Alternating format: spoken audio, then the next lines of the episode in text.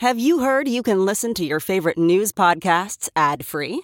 Good news! With Amazon Music, you have access to the largest catalog of ad free top podcasts included with your Prime membership. To start listening, download the Amazon Music app for free or go to amazon.com slash ad free news podcasts. That's amazon.com slash ad free news podcasts to catch up on the latest episodes without the ads. The morning trend Party DeGan and Molly. on channel 94.1. The coronavirus outbreak in China has shut down a major province, Wuhan, uh, and now four more cities are being reported to be isolated and shut down, according to the New York Times. As one more possible case appears here in the U.S. In LA, uh, there's someone showing signs of the coronavirus. It's uh, killed 17 people so far in China, and the restrictions are now on train and any other form of travel. You can't fly out, you can't do anything, and this is tens of millions of people, Well, and it's it an- comes It's just an 11 million people in that city. Wuhan is not a Yeah. tiny city. It's a city of 11 million people. So that's you know, Quarantine that's, and shut It's down. probably hard to lock that down, even though you can't get on a plane or a train or a bus. Yeah. I'm sure you probably want to get out of there if you live in Wuhan. So this is just days before, you know, the big celebration in China is the Lunar New Year holiday. And like hundreds of millions of people travel all around the country to be with family and friends. And now this has obviously changed things for a lot of families. Um, they've, you know, really been strict, uh, even within China about people traveling, like flying from Wuhan into Beijing. There's like a fully outfitted hazmat team ready to take your temperature to see if you can keep going into the city. So the CDC this week confirmed the first U.S. case that was in Washington state, and now everybody's got eyes on California for LA. And it would appear that there is an appetite for impeachment, at least viewing it. About 11 million TV viewers tuned in to watch the start of the impeachment trial Tuesday. And new polling suggests that voters want witnesses. Sure. Come on, man. Give us the full even the president. circus. Even the president. It's like Yeah. let him let him have witnesses. So it's a smaller audience than the 13.4 million who tuned into the first day of the House impeachment back in November, but it still shows that people are, you know, there is in watching it. Yeah. Yeah. So uh, it resumes today at noon, and then they'll get started. They got to figure out about you know still the rules and all of that. So all those senators are not. They have to. They're not supposed to be on their uh, smartphone. So Right. they said, and they're not even supposed to be getting up and leaving. But a lot of them are getting. People can't be without their phone, Gosh, that's sad. and But- they're supposed to be dialing for dollars. You know, senators are always supposed to be asking for money. Anyone in, in D.C. So that they all keep getting up and leaving and going up to the coat room. I mean, no one can pay attention. They can't have any. Um, they can only have like water and milk. Well, they they, have can't co- have coffee. And there's somebody. There's one. Um, there's one senator who has a candy drawer, and it's been going on since like the And seventies. it's a hit. It's hot. Everyone Yeah, wants it's- into that candy drawer. Yes, Snickers, you name it. It's, all it's a in that drawer. bipartisan. It's a Republican senator, but it's a bipartisan drawer, and it's people can go. It's like right on the aisle, and people do. It, it's uh, the Republican senator from Pennsylvania, so it's like all Hershey's stuff. I think they should padlock the doors, put one porta potty in there.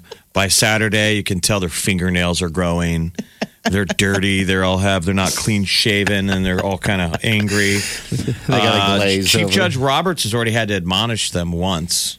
I mean, It went till 2 a.m. the other night, and Yep. then it started again at 10 a.m. And Roberts is up there cranky and was like, "Knock it off!" Had Yeah, to yell at all of them for the way that they're fighting each other, saying, "Remember the room that you're in." Yes, Let's have exactly. some dignity here, people. I know it's going to be, it's only going to get better. Um, when it comes to which states hate which state, it, they've actually come up with an entire spreadsheet. Who's they?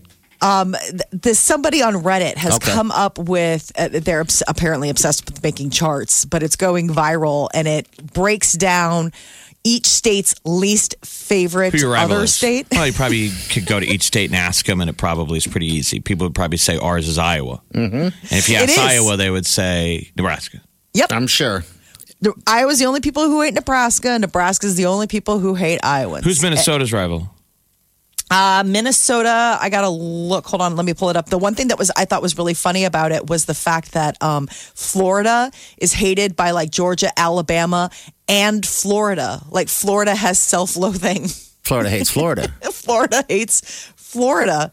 You're like, buddy, come on. You know, like you got to have a little little team spirit. Uh, Minnesota, they hate Wisconsin, and I don't see anybody hating Minnesota. and I'm guessing no one hates Colorado. Who's, right? who, who hates uh, California? Everybody on the like basically hates California, Washington, Oregon, Idaho, Montana, Wyoming, Colorado, Utah, Nevada, and Arizona. They're the most hated state in the union. Followed by Texas. And Texas is hated. Okay, so I get Oklahoma hates Texas, New Mexico hates Texas. Like you have neighboring problems. You know what I mean? Like you have gripes with your neighbors. But California and Alaska hate Texas. I think it's a size thing. It's a size thing. Honestly, I mean, Alaska's the largest state, right? But like Texas always argues with Alaska that like they, if they melted Alaska down, would it still stand up? Texas has really got it stuck in its craw that they're considered number two when, you know, they think, well, Alaska's just ice, melt it and find out how much landmass they really have. It's And probably then- a pretty strong word. I Probably who's say, your yeah. Rival? least rival. favorite. I shouldn't say hate. I mean least favorite. But yeah, it's just you know hate, hating on. Um, a lot of people, people don't. out in western Nebraska probably have no gripe with Iowa. The only reason you hear about here regionally, because Omaha, Nebraska, we're just right on the border. We're buffed up right against Council Bluffs. and we're supposed No, to. but our so rival- for here, it makes sense. I would say even people in western Nebraska probably have issue or don't like Iowa on account of the fact that we're football rivals. I mean, that would, in and of itself, bake itself in to be like, I don't like Iowa, even though it's you know 400 miles away. I just don't like their football team. But Yeah, it could be Nebraska would sports tell you day, huh? Iowa's not our rival because this is a relatively new. It's this goes back to that we haven't been in the Big Ten all that long. I no, know. but we played that special. And- and Jeff, by the way, that I'm, what I'm saying is that's It's new. We play teams like Oklahoma longer than, and teams like Colorado with a with a longer. That's a longer deal. And History. You got to remember, a rival is a eh, when it comes to sports, it's a team, two teams that win back and forth. That's not happening with Iowa. Unfortunately, we're not winning, so it's like it's like We got to work on the winning. to become a rival with Iowa. Can't get enough of the Big Party Show Get what you missed this morning with Big Party, DeGan and Molly at channel941.com. You're listening to the Big Party Morning Show on Channel 941.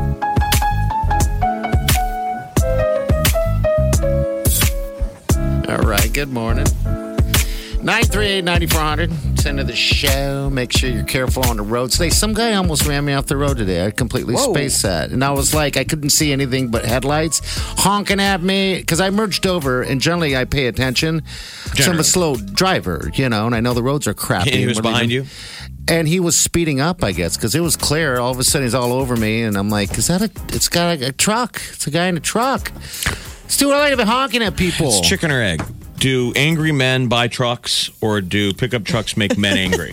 Because I don't know what it is, but they're like, we're mad. And, uh, I'm in a hurry. My car is so big and awesome, and yours is just taking up space. I mean, I got nothing wrong with truck people. I, Neither do I I. got buddies that got pickup trucks. They Yep. don't seem angry.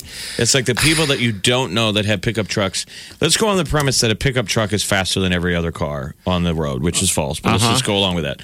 Let's go on the fake premise that pickup trucks are, it's impossible for them to crash. Okay. and they have no problem with with uh, snow, which is not a fact, not a, not not an, uh, an option. But they still, I don't get why it. can't they put up with the rest of us are mere mortals, and our Please. cars are susceptible to snow, and we're trying to slow down just a little bit. We're not trying to hold you up on the way to your job. I couldn't believe it. And they're like angry, like, why is everyone going slower? was going the same amount uh, So it's speed like the, as everyone it's like else. the Jeff. rest of us just kind of stay put, and you see the headlights, you see people Oh. accelerating behind you, and you're like, I always just kind of hold my position consistent. Like, well, you can slalom around me, you can go left or right of me. I don't Yeah. know what you want to do because if you make a lane change, that's about the time they're making a lane change to go around you. yes. So then they're on your ass again, angry, like, it's what are you doing? All right, so Oliver, and- and you know it's an issue. So Oliver's a young guy in the house, right? He just he's just only been driving for a few months. He complains about trucks. That's out funny. of the blue, and I'm like, God, that is just so funny. Um, and he said he even asked, like, why did truck? Why are trucks sucky drivers like that? And they're just Well, they I wouldn't stress say sucky out. driver, I'm like, aggressive, Aggressive, because yeah, yeah. you can. But, but the only joy I get is when you see them slip a little bit. Yeah. when they go around you, oh, and then you see the that guy. You see the guy slide out a little bit. And you're like, ah. You're not you're not Superman. Mm-hmm. No, so people. But you know, for every one of the guys like me and you that they're pulling up behind, they don't know who's in front of them. That could be a sweet old lady. I never thought of that. That could be your mom. That could be a sweet grandma who's scared. I Mm-hmm. mean, that's the one thing that makes me mad. I think they can cause accidents because people.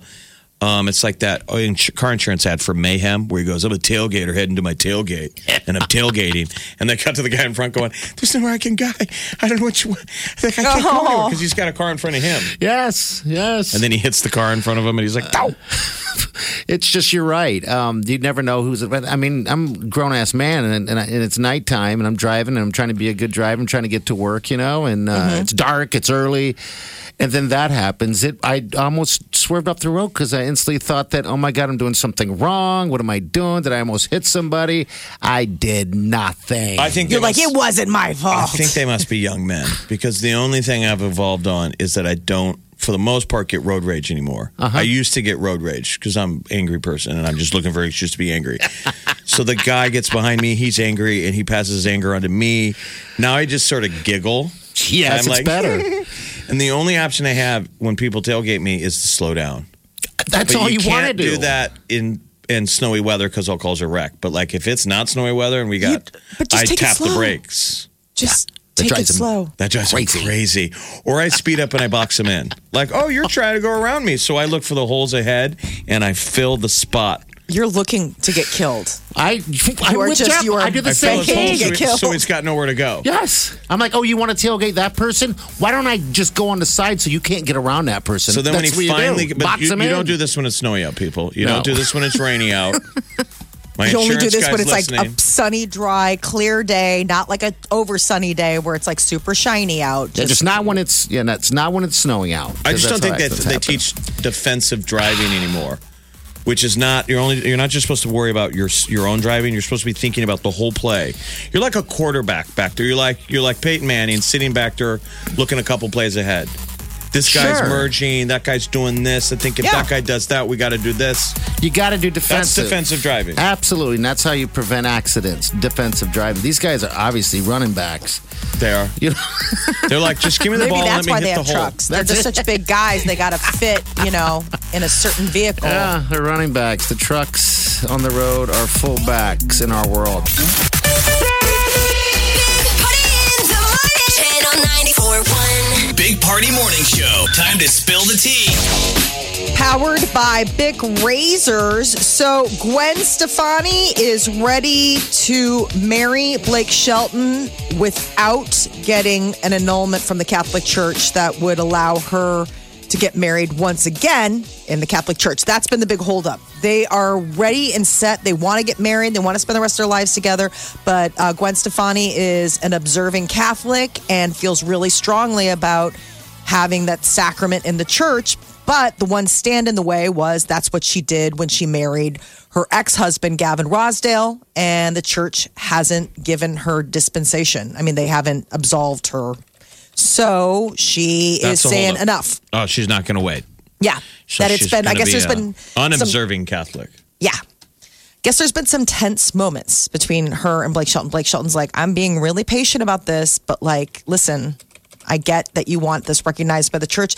I mean, later on, maybe they can get it blessed or, you know, what have you. But I think for the time being, he's been waiting patiently long enough that she agrees and they're going to. Well, if you take it to the top of the Catholic Church at the Vatican, you know, HBO's got that show, The Two Popes. Well, in real life, there's been pushback from the former Pope Benedict over the uh, the proposed change to the priestly celibacy. Our current Pope is allegedly down with it, saying maybe in the future we should let popes get married. And Benedict is coming out saying, I'm not down with that. So there's still some, you know, there's a that's been a long winded debate. But I'm saying if they're talking about priests getting married, a lot of these old rules are sliding. I've always thought that was kind of a silly rule that you can't get remarried if you've been divorced. I don't get it. I, I'm, Oh, I'm I don't think it's silly. You. you don't. The annulment itself is silly. We pretend it never happened, which is That's what's uh, more. that's that's the price that you pay to have it annulled is the fact that it's completely wiped away. It's a big undertaking. I think that that is but what it's a magic trick. I'm saying it's still kind of BS. I don't to understand. it. I'm pretend not that Catholic. it never ha- that that we go in and now we say it didn't happen. You weren't married, but and you were. but you were. Yes, Right, you, but, you were I mean- married. I'm an observant Catholic. So for me, I believe in That's the, fine. the power of annulment. And I believe that, you know, once you make that sacrament, I mean, I get where Gwen Stefani's coming from. I would have a really hard time annulling a marriage, saying basically all these years never happened, this relationship never happened, these children. In some cases, that's a lot of times what it's Never really hard for the kids Never because it's happened.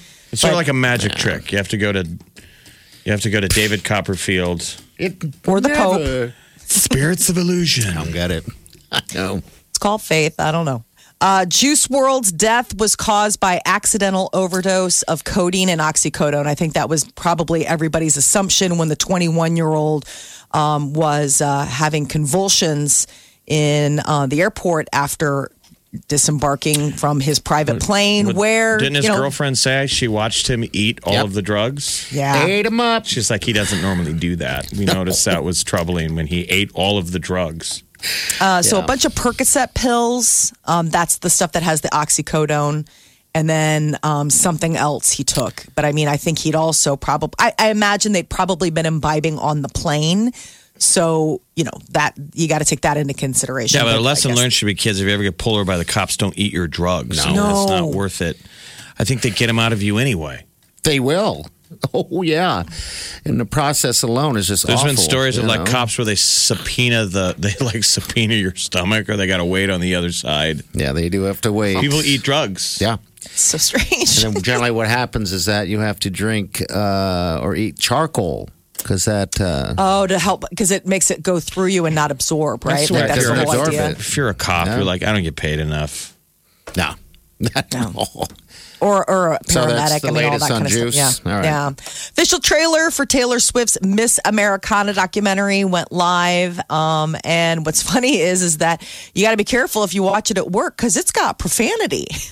Believe it or not, it does. What what what, what are the bad words? Uh, Taylor drops an f bomb. How dare her? Uh, Well, it's just funny because you're just like, well, it's a Taylor Swift trailer, right? Like I can show this to my kindergartner, and apparently you're like, whoa, earmuffs. But this was them like rolling camera, her at home, and people kind of swear. Oh, sure, yeah. I mean, yeah. I'm not. I'm always I- amazed when people swear in the middle of interviews. I Jeff, it drives like me a crazy. sit, like a sit down interview. They know you can bleep it later, but it's like you're, this is going to be on TV. drives me insane. I, I I think that's just disrespectful on so many different levels. But you know, hers is. Uh, I, I guess I'd have to find the f bomb. I guess. Um, but when is this out? It comes out, and um, Netflix starts streaming it next Friday, January Okay. 31st. Big Party, DeGan, and Molly You're listening to the Big Party Morning Show. on Channel 94.1.